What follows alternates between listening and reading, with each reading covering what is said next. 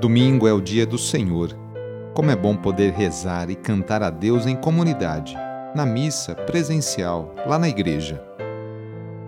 Iniciemos esta oração traçando sobre nós o sinal da cruz, sinal do amor de Deus por cada um de nós.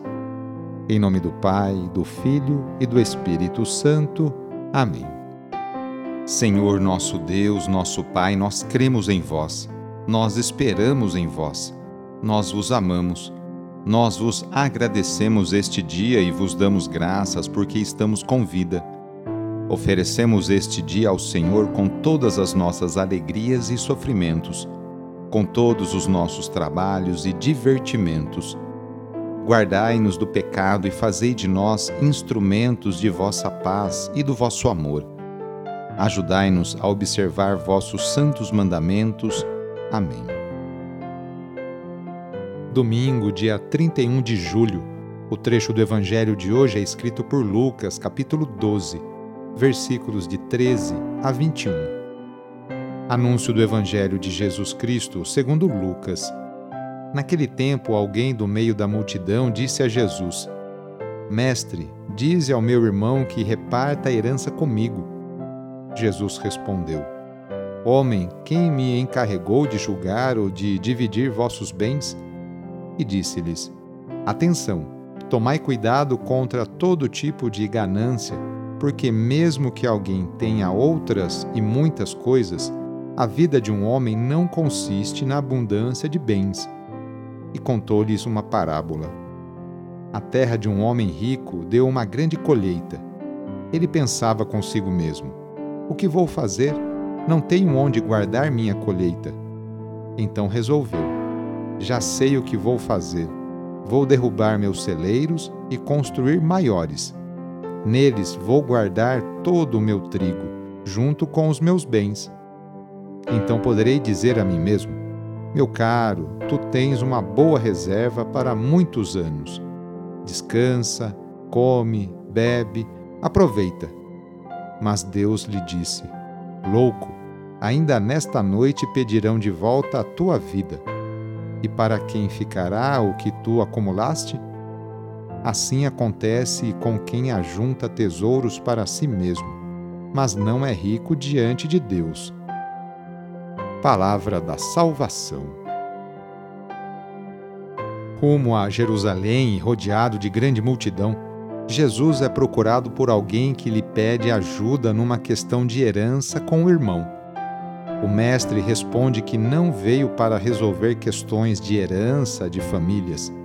Ele não deseja ser juiz conciliador, mas companheiro que quer ajudar a entender e apontar os motivos que levam ao empobrecimento e aos conflitos entre as pessoas.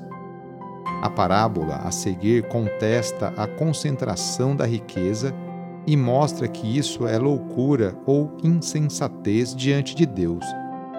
Por trás da concentração, da não partilha, estão a ganância do acúmulo e a perda do sentido da vida. Cuidado, cuidado com todo tipo de ganância, pois a vida não é garantida por causa dela, diz Jesus.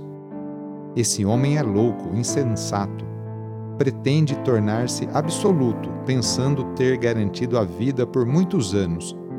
Mas a vida é dom de Deus, e ele não se deixa comprar por riqueza alguma.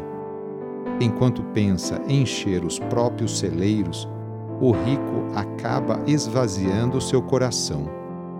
A pessoa egoísta torna-se prisioneira da própria ganância, desumaniza-se e se esvazia de toda dignidade. Quando a riqueza não é dividida, ela acaba dividindo as pessoas, provocando conflitos, tornando as pessoas mais importantes ou menos importantes. Ilusões das ilusões, tudo é ilusão, já dizia o livro do Eclesiástico. Na oração de hoje, vamos pedir especialmente a bênção para as famílias a família é a principal responsável pela formação da consciência humana e cristã de uma pessoa. A família é a célula principal da sociedade. E atualmente vemos um grande sofrimento de tantas famílias que passam por dificuldades em seus relacionamentos. Vamos fazer o seguinte: reúna sua família e vamos pedir juntos a Deus a sua bênção.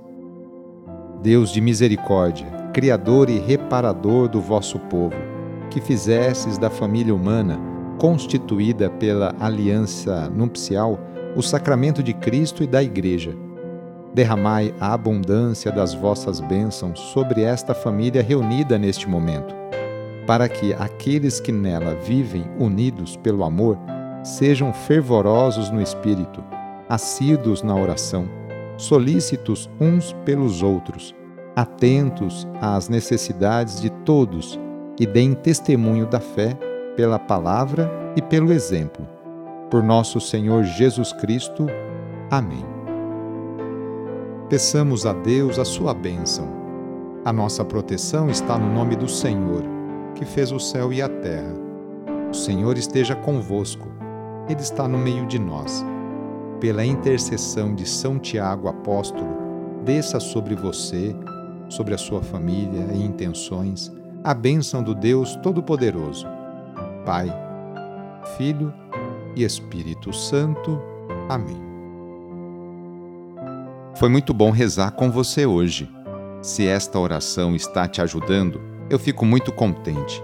Então envie o link da oração para seus contatos, familiares, amigos, conhecidos. Eu sou o padre Edmilson Moraes, salesiano de Dom Bosco, e moro atualmente no Colégio Salesiano Santa Terezinha, em São Paulo. Que Deus continue abençoando você e sua família. Abraço e até mais.